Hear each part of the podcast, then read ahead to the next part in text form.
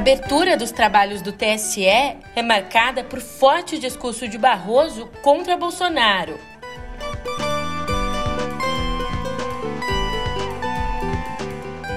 E depois de quase cinco meses, a média móvel de mortes pelo coronavírus passa de 600.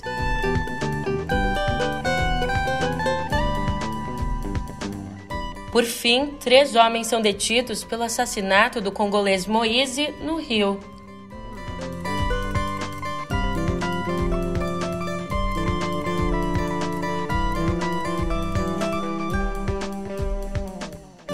Um ótimo dia, uma ótima tarde, uma ótima noite para você. Eu sou a Julia Keck e vem cá, como é que você tá, hein? Eu posso dizer que essa notícia que abre a nossa conversa de hoje não chega chegando mas sai atirando. Calma, eu já te explico no pé do ouvido.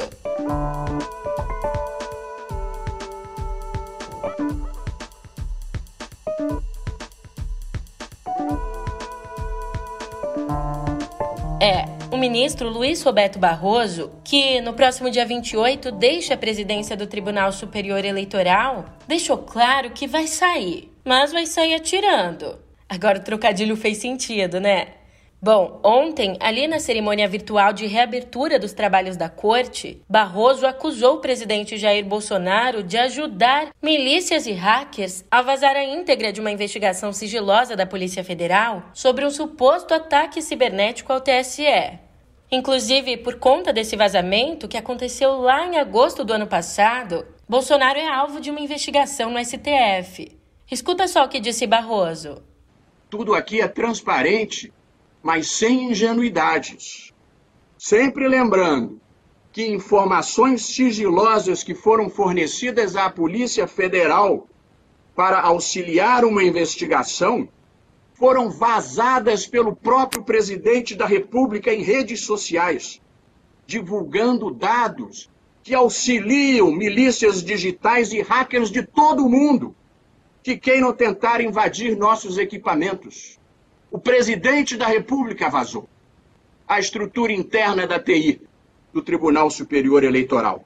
Tivemos que tomar uma série de providências de reforço da segurança cibernética dos nossos sistemas para nos protegermos. Faltam adjetivos para qualificar a atitude deliberada de facilitar a exposição do processo eleitoral brasileiro a ataques de criminosos. Ainda nesse mesmo discurso, Barroso reforçou a ideia de bloquear o Telegram no Brasil. Isso sem citar de fato o aplicativo russo. Que plataformas que queiram operar no Brasil têm que estar sujeitas à legislação brasileira e às autoridades judiciais do país. Nenhuma mídia social pode impunemente se transformar num espaço mafioso, onde circulem pedofilia, venda de armas, de drogas, de notas falsas ou de campanhas de ataques contra a democracia, como foi divulgado pela imprensa nacional. E não tem jeito, comparado a essa bomba de Barroso, o discurso até que duro do ministro Luiz Fux, ali na abertura dos trabalhos do STF, acabou sendo visto pelos colegas como uma tentativa de baixar a temperatura. Ali Fux não teve papas na língua para falar sobre os ataques à democracia. Este Supremo Tribunal Federal, guardião da Constituição, concita os brasileiros para que o ano eleitoral seja marcado pela estabilidade e pela tolerância, porquanto não há mais espaços para ações contra o regime democrático e para a violência contra as instituições públicas. Ao contrário, o período eleitoral deve nos servir de lembrança do quão importante é cultivar os valores do constitucionalismo democrático com a fiscalização de seu cumprimento diuturno. Já bem, bem longe da bronca de Barroso, uma notícia fez o dia do Clã Bolsonaro. O ministro da Economia, Paulo Guedes, nomeou para a Corregedoria da Receita Federal o auditor João José Tafner, um bolsonarista que literalmente vestiu a camisa na campanha de 2018. Literalmente mesmo, pode dar um Google. Enfim, esse cargo, que estava vago desde julho, é de particular interesse para o senador Flávio Bolsonaro, suspeito da prática de rachadinha na Alerj. Inclusive, Lauro Jardim revelou que antes o presidente chegou a barrar uma indicação de Guedes por querer alguém de confiança. Segundo Bela Megali, a nomeação de João José Tafner foi mal recebida na Receita, com temor de ingerência política.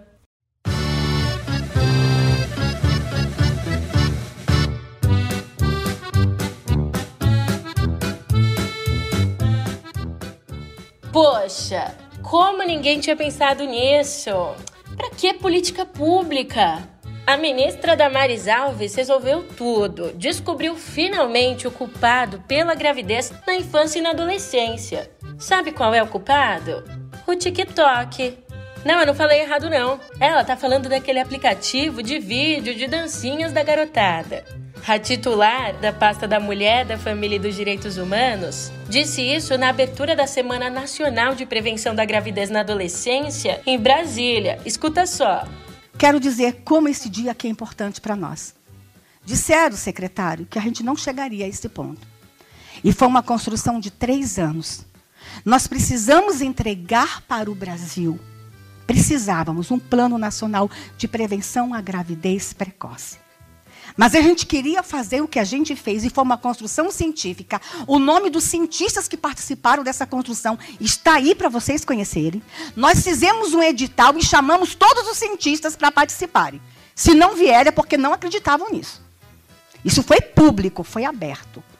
E nós construímos com base científica, nós ouvimos a família, nós ouvimos os adolescentes, e nós trabalhamos em cima de experiências muito bem sucedidas para a gente entregar o que nós, que nós estamos entregando aqui hoje. Talvez alguns de vocês não estejam entendendo a importância disso. Nós vamos falar de erotização precoce. Não vem papai e mamãe jogar no colo do Ministério da Saúde, resolva minha filha engravidou, depois que papai e mamãe deixou sua filha com oito anos de TikTok vender o seu corpo. Uma coisa está muito atrelada à outra. E nós vamos ter que ter a coragem de falar sobre isso.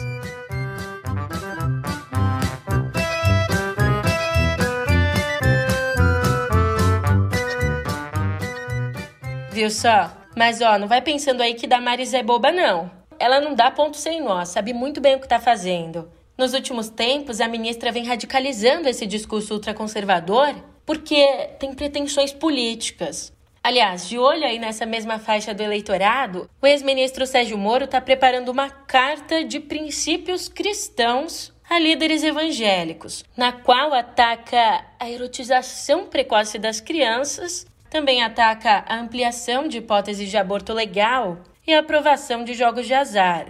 Ah, no texto, o ex-juiz também defende a isenção tributária das igrejas Falando agora a nível partidário, bem planejada no papel, a fusão do PSL e do DEM no União Brasil está esbarrando aí nas disputas regionais. No Rio e no Distrito Federal, a briga é pelo controle dos diretórios locais, enquanto no Ceará a divisão se estende às eleições. A ala DEM tem uma aliança com o PT e com o PDT, enquanto a ala PSL quer filiar o deputado Capitão Wagner e lançá-lo ao governo do Ceará, dando um palanque para Bolsonaro.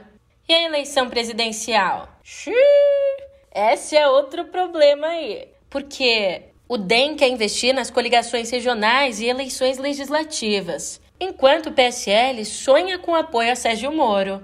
Enquanto isso, o PT fez um aceno ao PSB ao declarar apoio à candidatura do vice-governador Carlos Brandão no Maranhão. Ele deve deixar o ninho tucano e seguir o governador Flávio Dino na migração para os socialistas.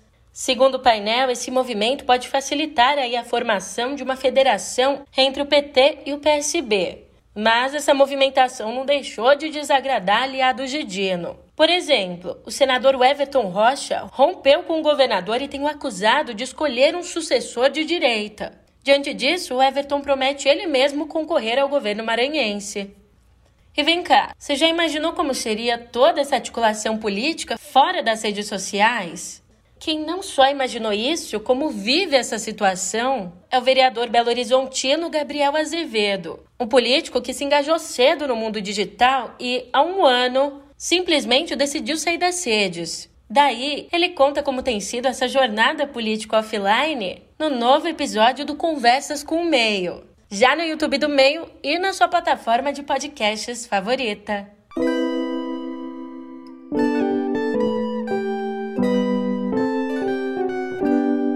Aqui no Brasil, depois de quase cinco meses, a média móvel de mortes pelo coronavírus passou de 600. De acordo com o consórcio de veículos de comunicação, ontem foram registrados 767 óbitos, o que elevou a média a 604, a maior desde 5 de setembro. Essa elevação apresenta uma alta de 181% em relação aos 14 dias anteriores.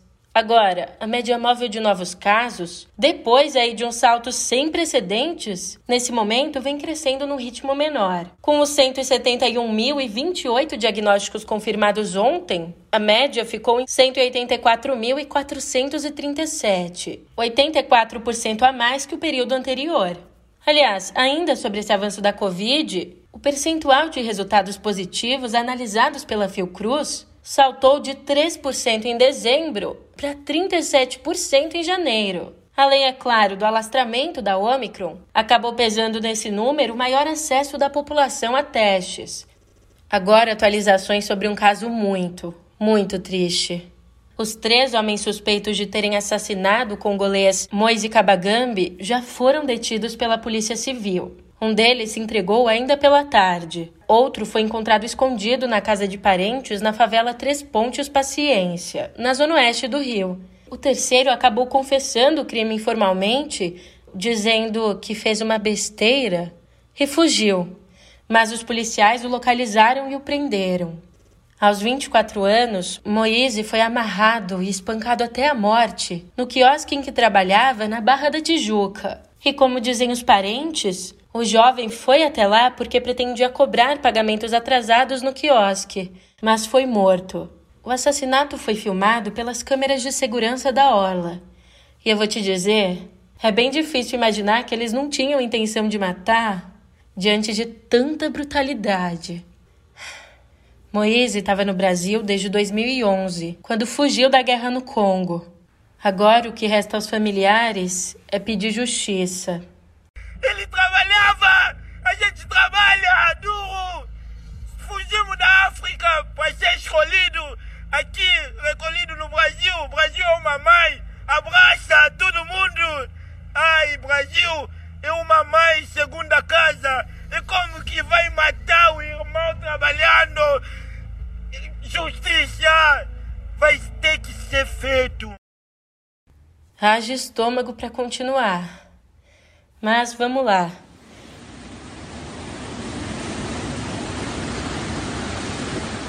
Também ontem, em São Paulo, um vazamento de esgoto provocou o desabamento de uma obra da linha 6 laranja do metrô. Foi a Secretaria de Transportes que disse que o responsável pelo incidente foi o vazamento de esgoto. Mas especialistas apontam falhas de engenharia que teriam contribuído para o desmoronamento. Esse acidente, que não deixou vítimas, interditou a marginal Tietê e deu um nó no sempre caótico trânsito paulistano.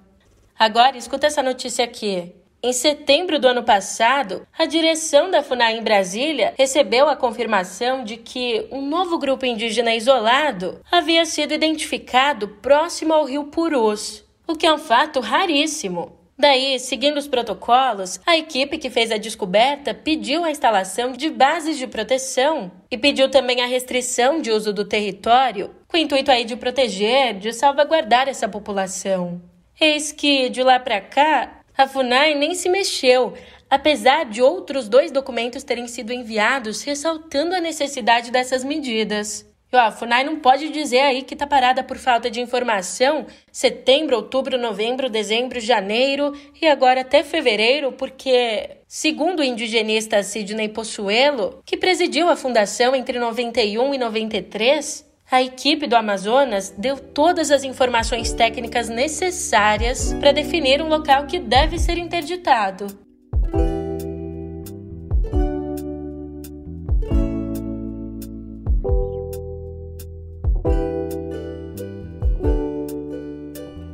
De janeiro de 1969. Era mais ou menos meio-dia e meia e a maioria das pessoas que passavam pela porta da gravadora Apple, em Londres, estava em horário de almoço. Um dia comum como qualquer outro. De repente, do nada, uma música começou a vir do telhado de um prédio. Aí que tá. Não era qualquer música. Eram os Beatles, que já não tocavam ao vivo há três anos.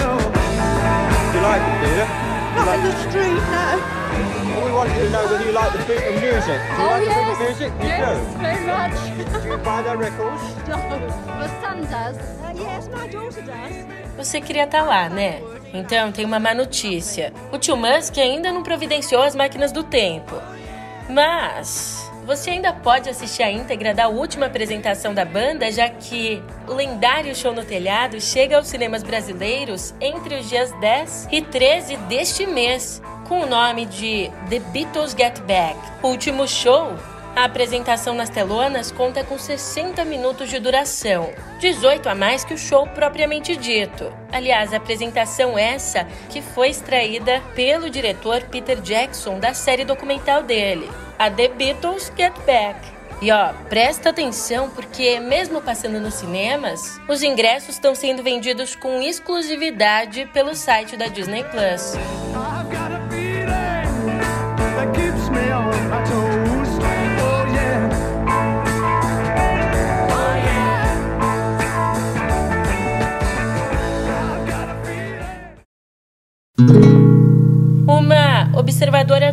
Perspicaz da crueldade violenta do nosso mundo, que regenerou a cena teatral europeia nas últimas décadas. É assim que os organizadores da Bienal de Veneza classificam a cineasta, dramaturga e autora carioca Cristiane Jataí, que ganhou o Leão de Ouro pelo conjunto da obra teatral dela. A decisão do prêmio foi anunciada ontem mas ele, em carne osso, será entregue na virada de junho para julho, ali no 50 Festival Internacional de Teatro. Nesse evento, Cristiane apresentará aos italianos a mais recente peça dela, o Agora que Demora, na qual traça um paralelo entre a Odisseia de Homero e os fluxos migratórios dos dias atuais. Se aí na obra de Cristiane a gente tem essa costura entre uma obra do passado e uma questão latente do nosso presente, Agora eu te trago uma pergunta olhando para o nosso presente e quem sabe para o futuro. Pegar. É, pegar fisicamente mesmo, tocar, sentir a textura, observar as cores de uma obra de arte, tem o mesmo peso que adquirir essa obra de arte em um arquivo digital? É, NFT e polêmica são duas palavras que têm caminhado juntas ultimamente. E é exatamente isso que discutem os jornalistas Pedro Dória e Cora Ronay no novo episódio de Pedro e Cora. Você encontra o link para esse debate na descrição do nosso episódio. E para fechar aqui o nosso papo cultural, infelizmente uma notícia triste. Morreu aos 90 anos o ator Isaac Bardavid, um dos mais talentosos e marcantes dubladores nacionais. Foi ele quem deu voz ao herói Wolverine nos desenhos e filmes do X-Men. O do professor está com medo. Quando quiser, bonitão. Nada disso, Wolverine. Temos um trabalho a fazer antes. Ah, eu vou aonde eu quiser. Eu acho que você não me ouviu, animal. O que, que há, grandalhão? O cara de lobo é um mutante. Ele também deu voz aos vilões Esqueleto e Fred Krueger. Esta é a sua grande chance na TV, Jennifer. Bem-vindo ao horário nobre. Não nos esqueçamos, ele também deu vida através da voz ao fofo Tigrão, do Ursinho Pooh, entre muitos e muitos outros personagens.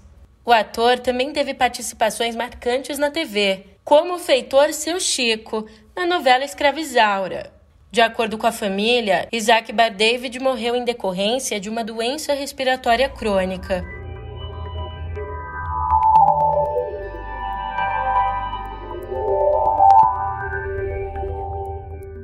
Aqui em Cotidiano Digital, eu te conto que nos Estados Unidos, a Tesla, a montadora do bilionário Elon Musk, vai fazer aí o recall de 53.822 veículos para desativar um recurso que faz alguns modelos não pararem completamente em cruzamentos. Essa ação abrange veículos equipados com software Full Self-Driving e inclui modelos S, X, 13 e Y produzidos entre os anos de 2016 até hoje. De acordo com a Administração Nacional de Segurança de Tráfego Rodoviário, o órgão de segurança no trânsito dos Estados Unidos, esse software de direção automatizada que a gente está conversando aqui tem uma função que pode fazer os veículos passarem por um cruzamento sem pararem completamente, o que viola as leis de trânsito. Aliás, falando em Tesla, a fabricante de veículos elétricos não só faz recall, como também vende novos acessórios. O acessório da vez não é nada mais nada menos que um microfone sem fio para karaokê no carro. Chamado Tesla Mic, o acessório conecta automaticamente ao sistema do veículo e conta com diversos modos de som. Por enquanto, esse aparelho só ficou disponível para venda lá na China. E mesmo assim, as unidades esgotaram em uma hora depois do lançamento. Essa ação faz parte da recente atualização de software promovida pela montadora para celebrar o Ano Novo Chinês. Eu achei uma baita ideia. Eu só não compro porque eu não estou na China. Também porque eu não tenho um Tesla. Mas isso eu falo baixo. É, eu não tenho um Tesla, mas eu tenho conta no Discord. Aliás, o Discord que iniciou uma integração com o PlayStation. Essa parceria aí foi anunciada ainda em maio do ano passado. Com isso, a partir de agora, já é possível sincronizar as contas das duas plataformas, permitindo que os seus amigos visualizem seu perfil no Discord e suas atividades no PS5 e no PS4. Lançado em 2015, o Discord é uma das plataformas mais populares do mercado mundial de jogos. Não é para qualquer um. Ao que parece, o nosso papo chegou ao fim nessa quarta-feira, mas você sabe, eu te vejo por aqui amanhã, hein? Até lá!